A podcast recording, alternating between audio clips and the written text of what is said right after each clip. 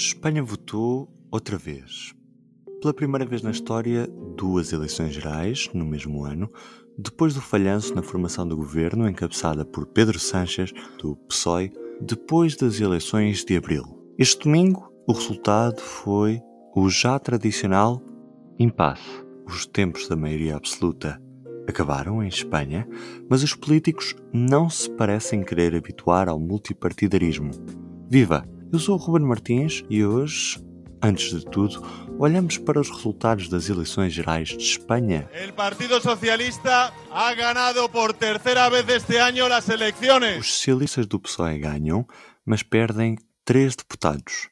Um partido vencedor nunca tinha tido tão poucos. São 120 no total. O PP volta a crescer e reforça-se como segunda força política. Hoy el Partido Popular ha tenido un buen resultado electoral, Pablo Casado, PP. pero España ha tenido un mal resultado para su gobernabilidad y para su futuro. O Cidadãos quase desaparece e fica reduzido a 10. Los españoles han querido más Sánchez para esta legislatura, Álvaro Rivera, Cidadãos. pero los españoles también han querido más Vox y menos centro político.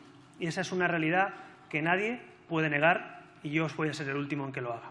Perde eleitos em 11 comunidades autónomas. O Podemos perde força. São menos 7 deputados. La única manera Pablo Iglesias. de frenar a la extrema derecha en España es con un gobierno que tenga estabilidad parlamentaria suficiente, por lo tanto que se apoye en grupos suficientes y que represente a grupos suficientes para tener la estabilidad que requiere nuestro país y que garantice las políticas sociales que son imprescindibles para frenar el auge de la extrema derecha en nuestro país. O Vox, de extrema-direita, passa aos 15%. Hoy somos Santiago Abascal, Vox. la tercera fuerza política de España. Tenemos 52 diputados.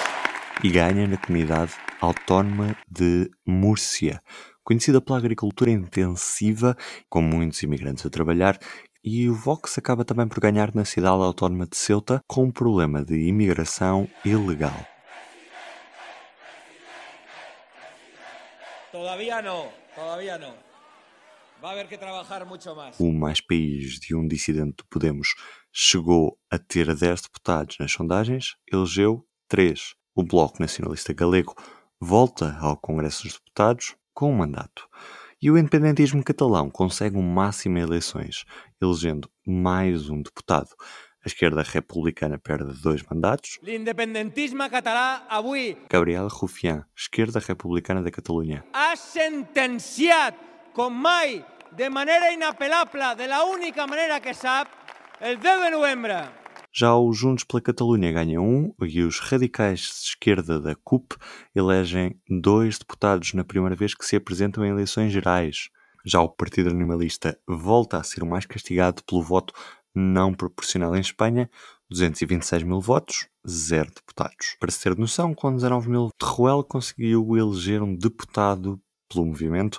Teruel existe, que reclama uma voz para a segunda província mais despovoada de Espanha. Es la primera vez que un movimiento social llega directamente al Parlamento mediante una agrupación de electores. Tomás Guitarde, Gracias a vuestro apoyo tenemos ya la herramienta con la que por fin nos van a escuchar. Ya le toca a Teruel. Já agora, Podemos e mais países, juntos, têm em toda a Espanha mais 30 mil votos do que o Vox, mas o partido de extrema-direita tem mais 14 deputados. O tempo agora é de calculadoras e de conversa. Só uma grande coligação entre socialistas e conservadores pode ditar uma solução que não dependa de partidos independentistas. Una llamada a todos los partidos políticos, a todos los partidos políticos, porque tienen que actuar con generosidad y con responsabilidad para desbloquear la situación política en España. El Partido Socialista también desbloqueará eh, y participará con responsabilidad y generosidad para desbloquear la situación política en España. Que mi empeño es que esta vez sí, sí o sí vamos a conseguir un gobierno progresista E agora Espanha? Que governo e que apoios? Vox atingiu o máximo ou ainda tem para onde crescer? E os cidadãos? Está condenado a desaparecer? E que papel vão ter os partidos independentistas na viabilização do futuro governo?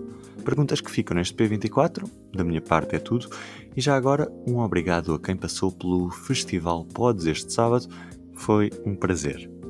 Até amanhã. O público fica no ouvido.